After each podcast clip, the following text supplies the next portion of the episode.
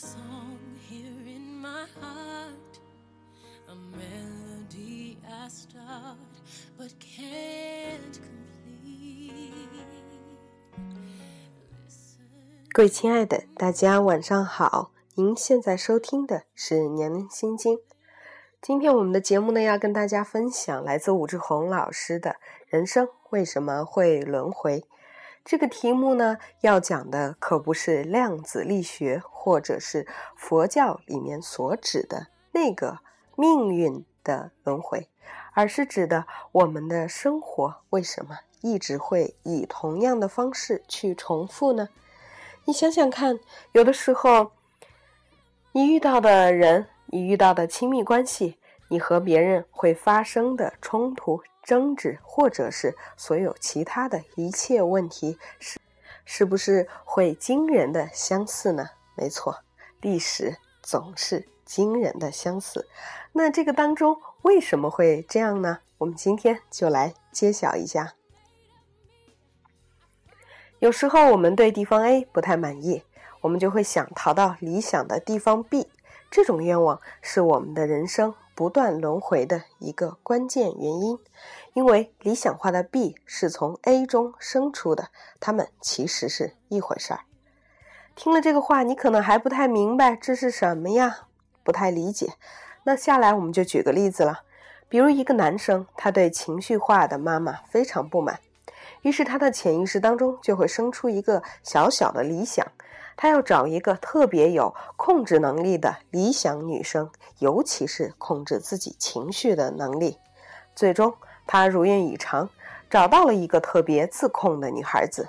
但他发现他自己倒变得越来越情绪化了，因为他只有这样做，才能打破这个女孩子的防御心，进入她真实的情感和内心世界。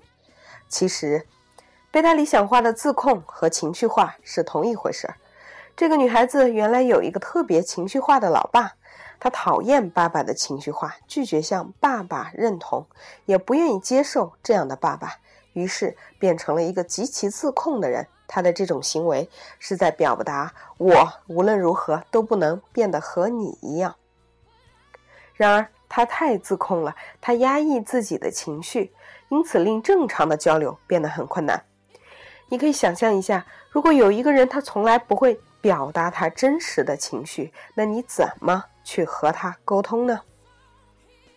这种情况下，只有一个特别情绪化的人才能突破他的层层防御，与他建立亲密关系。假如那个人本来不情绪化，但为了爱他，为了和他建立更亲密的关系，也只有在相互之间的来来往往的博弈当中变得情绪化才行。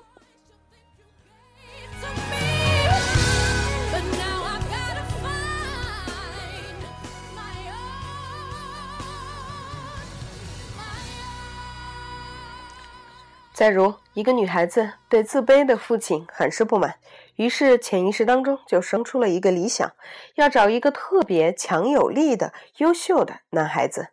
最后，她的梦想也成真了，的确找到了一个特别强有力的、极其优秀的男生。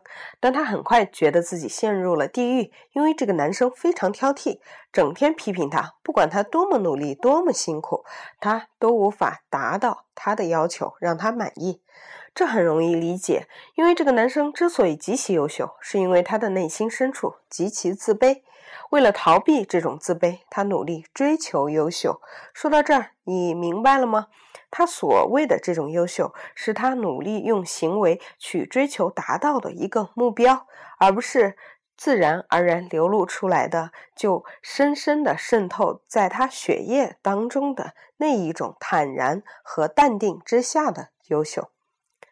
然而，这样的追逐来的优秀，并不能化解他的自卑。恰恰相反，他甚至是越优秀越自卑。这种内心的交战非常的痛苦。于是，他自己以优秀自居，然后把优秀非常的当回事儿，而将自卑投射到周围的人的身上。而且，关系越亲密，他的投射就会越厉害。你想想，他是不是对于最亲近的人挑剔的最为多呢？所以在和这个女生的关系当中，这个男孩越优秀，他的潜意识深处就越希望他的女朋友自卑；他越在乎这个女朋友，就越希望她自卑。情绪化和过分自控是一个维度的内容，自卑和追求优秀也是一个维度的内容。自控是为了压制情绪化，追求优秀是为了逃避自卑。然而，这是同一回事儿。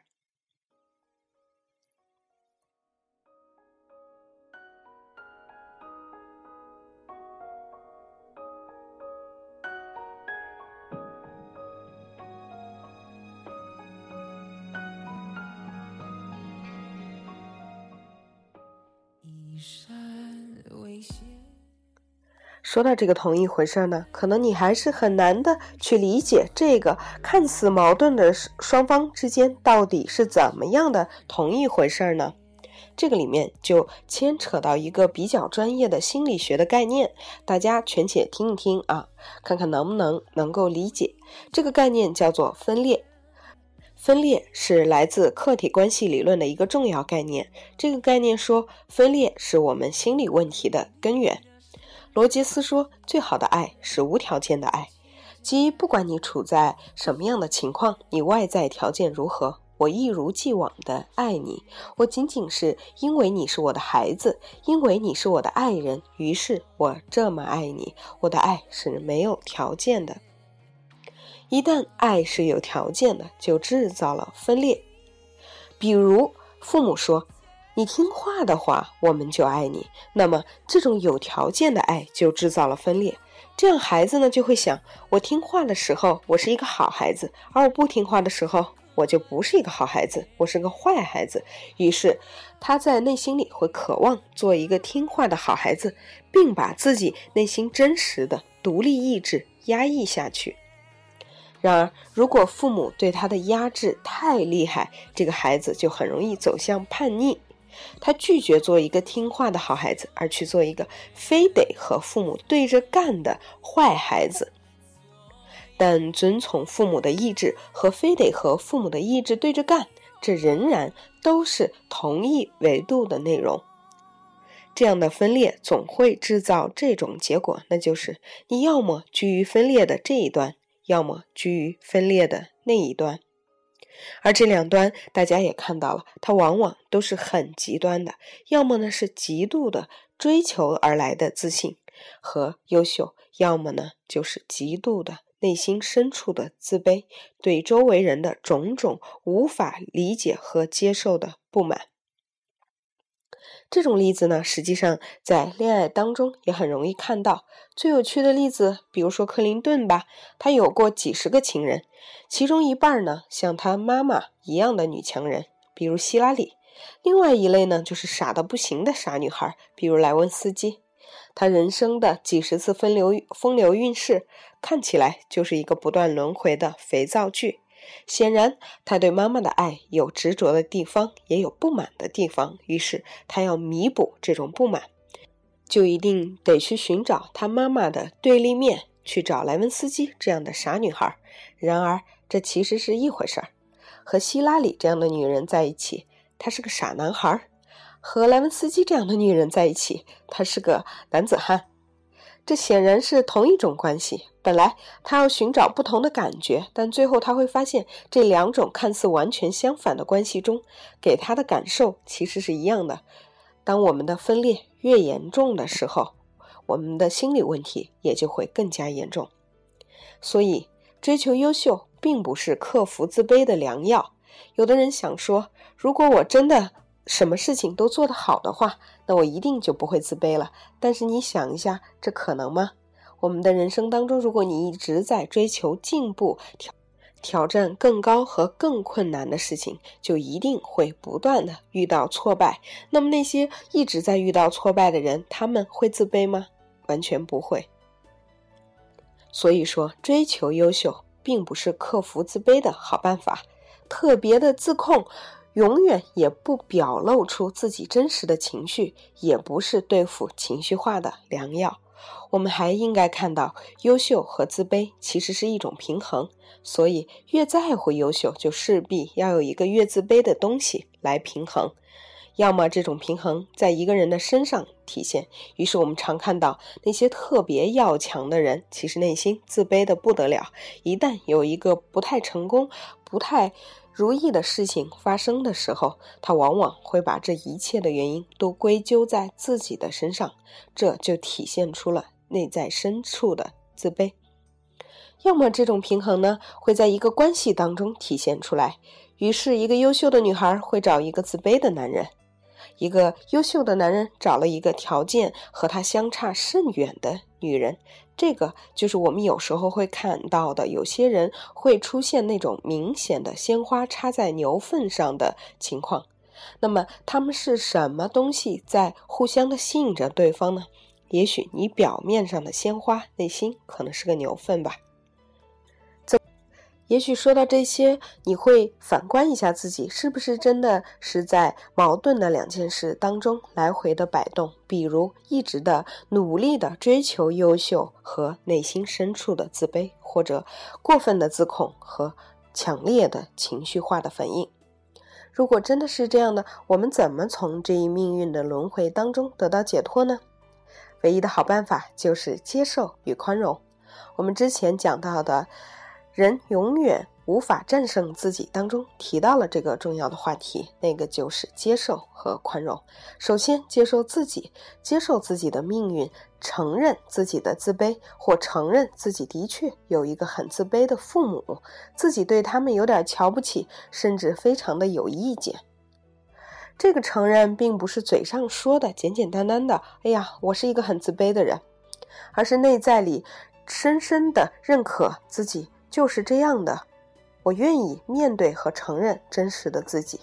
当承受了这一事实之后，你就会对自己的自卑或者父母的自卑不会那么在乎了。这时，你内心的内在小孩与内在父母的冲突就减少了，或者说分裂也就减轻了，而开始出现了融合。你对这一命运、这一事实的认识程度越高，接受程度越深，你就会变得越来越宽容。于是，你的自卑不再那么敏感，也对优秀不会再那么执着。这时，你就不会再被爱人的表面上的优秀给迷惑或者吸引，而能很快看到更加真实而客观的他。因为前提是你看到了更加真实而客观的自己。如果真的可以做到的话，我们的未来当然一定是很清晰、很自省、很明白的了。但是这一点并不容易做得到。但是从今天开始，咱们起码要有一个意识，那就是在乎自卑和在乎优秀是同一回事儿，因为它潜在的都是。内心对自己真实的一面的无法接受和认可，都是对真实自己的一种强烈抗拒。今天的节目就是这样了。其实关于自我反省和两性关系、亲密关系有很多很多的内容和自我的修炼要去做。明天呢，我们就会来共同的探讨一下来自海灵格的两性关系的内在本质。让咱们一起来共同的在这个当中，把自己变得更好，然后拥有一份更加健康、成熟和趋向于完美的关系，以共同铸就我们未来的美好人生。咱们明天再见。